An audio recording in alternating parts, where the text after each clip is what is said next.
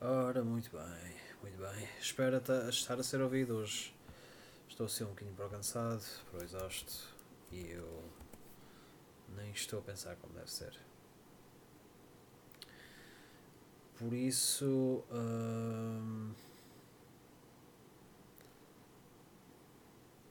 vamos então, muito rapidamente, ver aqui a informação do próximo presidente, que é o Mário Soares o seu tempo que ele assumiu de ah, o tempo que ele, que ele assumiu a posição de presidente de Portugal. Ahm, ok. Foi logo depois do tempo de que ele era ah, que ele era primeiro-ministro. E eu cheguei a apanhá-lo. Por isso ele é o primeiro presidente que desde o meu tempo. Confesso que não me recordo muito dele não me lembro muito, lembro mais do Jorge Sampaio. Quanto ele, eu vou ser muito sincero, não me recordo mesmo. Pronto, já estava a crescer, né, da altura. Não sei se poderei.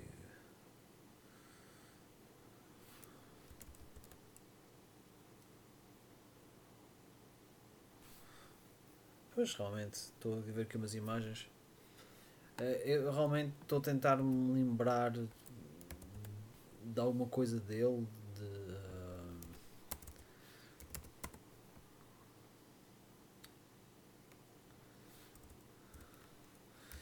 ah, Sim, umas, sou capaz de, de lembrar.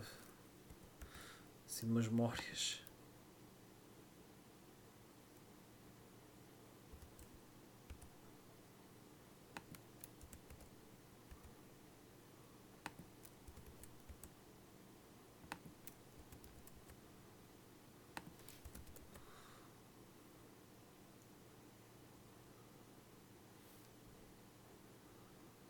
Epá, é, realmente é, é difícil, não me recordo bem, mas pronto.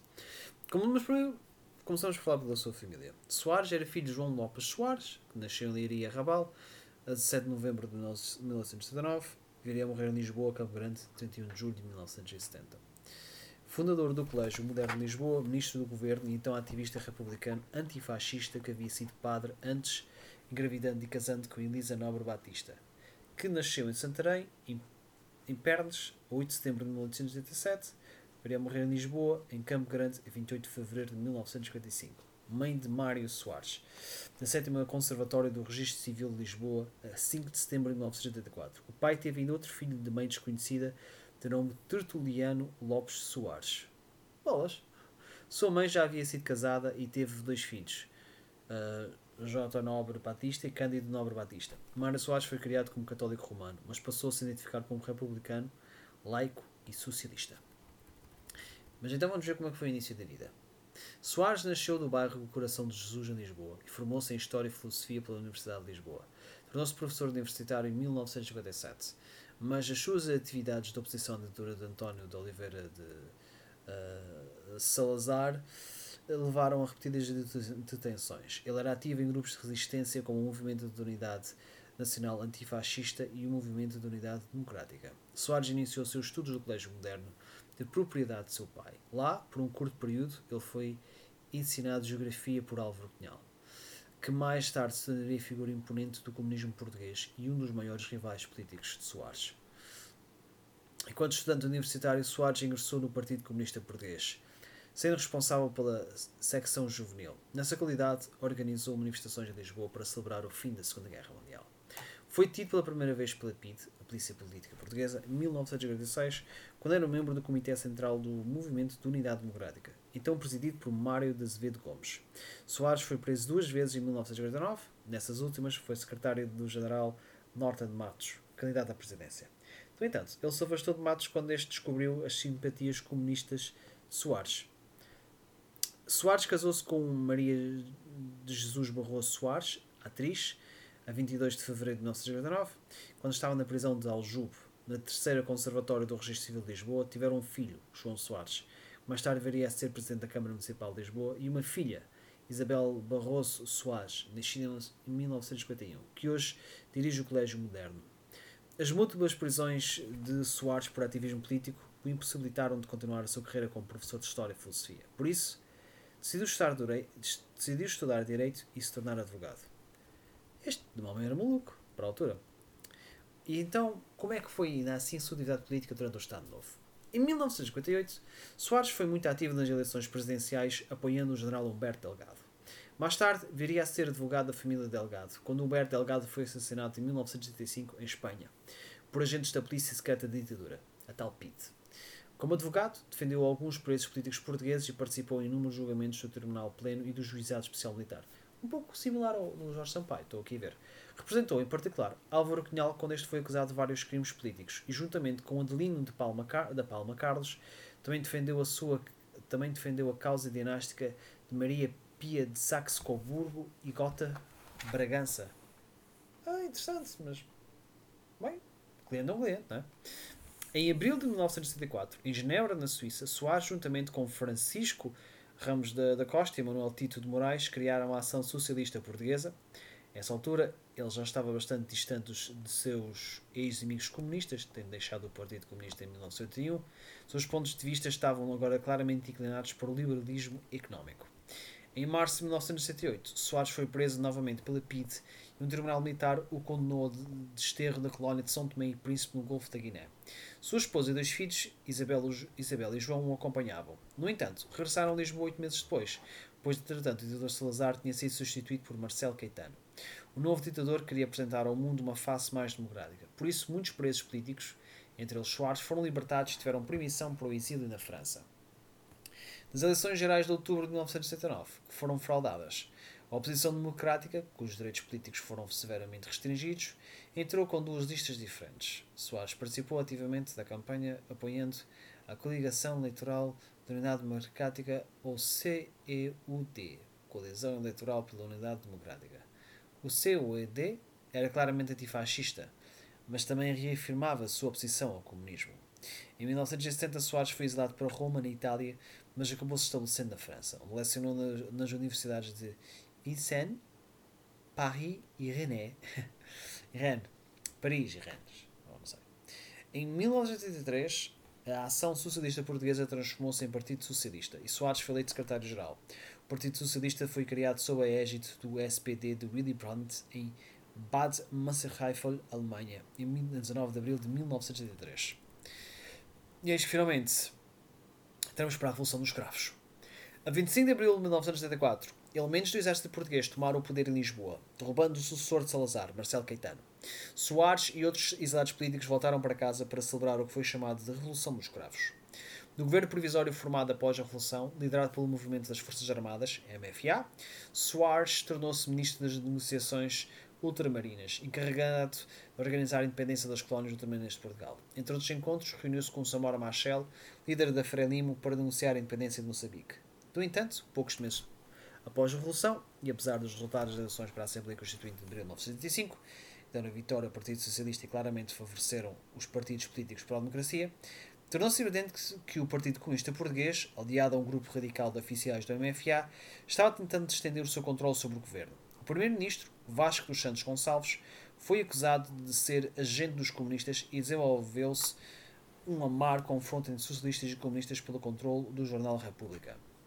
O presidente Francisco da Costa Gomes demitiu Vasco Gonçalves em setembro de 1985 e um fracassado golpe de extrema esquerda, que um dia destes eu quero falar, no final de novembro acabou com a influência de extrema esquerda do governo e da política portuguesa.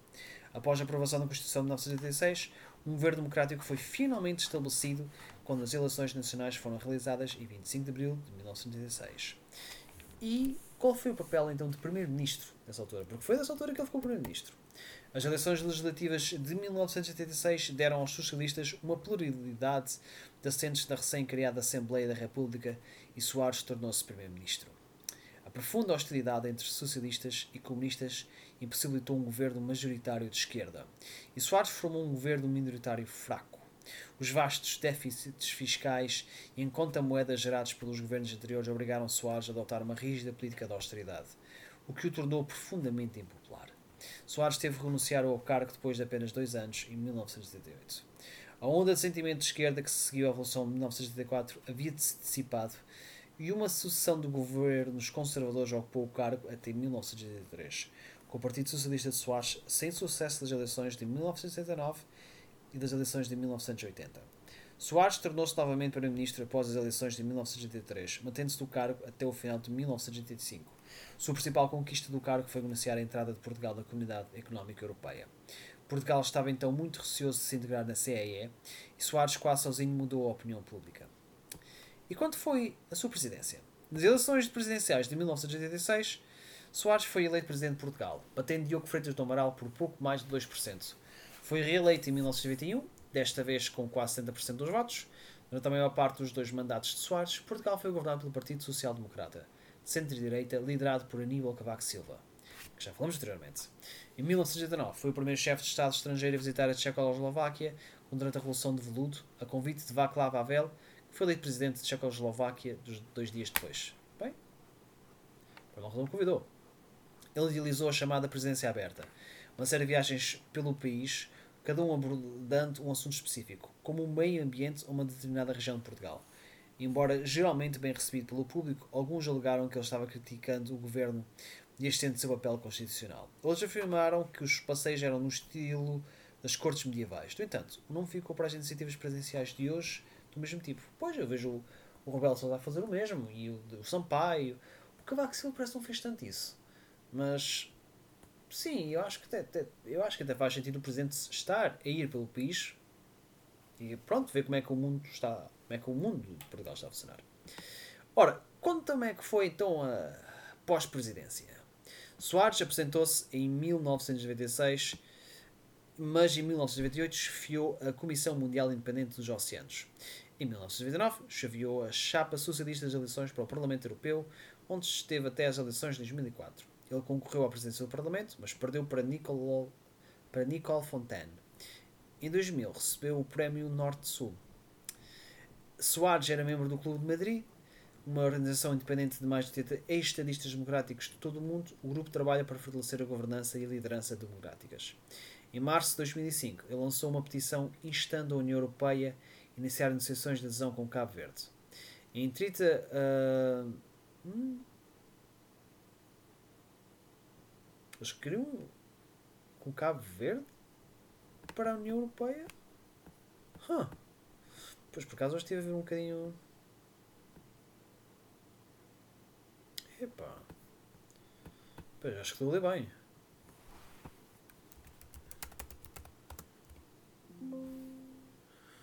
Bom, vamos continuar. Em 30 de agosto de 2005, anunciou a sua candidatura à presidência das eleições concorridas em 22 de janeiro de 2006, quando tinha 81 anos. No entanto, perdeu a eleição para Aníbal Cavaco Silva e ficou mesmo atrás de Manuel Alegre, recebendo 40% dos votos. Os resultados foram contra as minhas expectativas, aceita esta derrota com a sensação de missão cumprida. Disse: Foi sugerido, no programa Prós e Contras da RTP1 em março de 2008, que uma das razões para o seu fraco apoio poderia ser que os portugueses relutavam em eleger qualquer presidente por mais dois mandatos, permitido apenas pela Constituição Portuguesa de 1986, se não consecutivo. Do programa de TV Os Grandes Portugueses, que uh, foi eleito o 12, o mais bem colocado entre os vivos escolhidos pelo público. Olha, nada mal, nada mal. Foi membro de, da mais forte loja maçónica de Portugal, foi presidente da então Fundação Mário Soares, ele fez parte do Conselho de Administração da Fundação Oriente, foi membro do Conselho do Estado Português da qualidade de ex-presidente eleito de Portugal, Após as eleições gerais finlandesas de 17 de abril de 2011, Soares opinou que a Finlândia se transformou em um país extremamente conservador, onde a solidariedade é desconhecida. Soares evocou a memória de Kalevi Sorsa, contrastando a sua generosidade com aqueles anões que agora querem governar a Finlândia, os seus valores éticos e hostilidade para com Portugal. Segundo Soares, os finlandeses vivem iludidos, gritando que mercados especulativos e criminosos de crédito podem destruir nações com 900 uh, antes de História Independente. Uau, ele disse uma coisa deste género? Nós, eu nem sabia que a Finlândia estava mal com Portugal.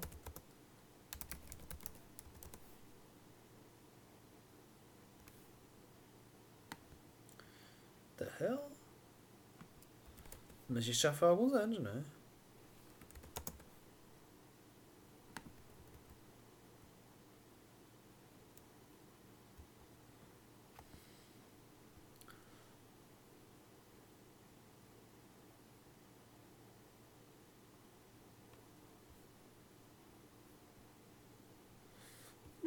Bem, ok. Pronto, agora vamos passar para a sua morte e funeral de Estado. Soares faleceu a 7 de janeiro de 2017, com 92 anos de idade. Depois de. Uh, eu não tenho bem certeza. Oi, espera aí. Uh, ele tinha sido emitido para um hospital. Uh, espera aí, espera aí. Em 13 de dezembro, e apesar da sua condição ao princípio mostrar alguns sinais de, de, recuperação, ele entraria eh, num coma em 26 de dezembro, a qual ele nunca, ele nunca recuperaria. O governo português ofereceu um funeral de Estado e declarou três dias de luto nacional. Foi o primeiro funeral de Estado em Portugal depois do presidente Oscar Carmona em 1981. Depois de ter estado no mosteiro dos Jerónimos em 9 de janeiro, os restos mortais foram transportados para o cemitério dos prazeres do dia seguinte. Agora jazem no jazigo da família do dia seguinte, aos de sua esposa. E tal qual, como os outros uh, chefes de Estado, também foi honrado com vários prémios. Entre honras nacionais está a Ordem da Espada e da, da, da, da Ordem da Espada, contra estrangeiras, a Ordem do Mérito República Austríaca uh, e muitas mais. Também recebeu vários prémios estrangeiros. Uh, em 98 ganhou o Prémio Internacional Simon uh, Bolivar, da Unesco. Em 2000, Soares recebeu o Prémio Norte-Sul. Uhum. Pronto, ele foi parte do Clube de Roma. Ele foi nomeado como doutor em Direito, honoris causa, pela Universidade de Leicester. E ele foi nomeado mecenas do ano letivo 2020-2021 do Colégio da Europa. Bom, isto é póstumo, não sei se é suposto ser assim. Os seus resultados eleitorais, uh, eleitorais fogo. Para ter uma ideia, enquanto ele venceu as eleições em 86 por 3 milhões de votos. Ele venceu as eleições de 91 por mais de 3 milhões de votos, ainda mais que anterior. Em 2006, ele terminou em terceiro com apenas mais 700 mil votos. Fogo, que mudança. Mas pronto. Ok. Eu penso que está tudo por hoje. Amanhã há mais, certamente. Esperemos que sim. E em princípio, se tudo correr bem. Hum, acho que não haverá mesmo mais. Uh, pronto, irá continuar. Eu agora eu não tenho bem certeza de quem é que vem antes de Mário Soares, porque aí eu já não sei, mas verá, olha, o António Ramalho antes, o que é interessante porque este presidente, ver, o Mário Soares nasceu em 24 Ela é mais novo. Ela é relativamente mais novo. Uns 11, uns 11 anos mais novo. Mas o que eu saiba, ele não tem qualquer, atualmente, qualquer atividade uh, política. Tanto que a última posição de política de Ramalhianos foi, eu também, foi para das do português. Foi como presidente do Partido da Revolução Democrática. PRD. Que acho que, não sei, ainda, ainda está ativo. Ah não, já é extinto. Pronto, Ok, ficamos por aqui. Espero que tenham gostado.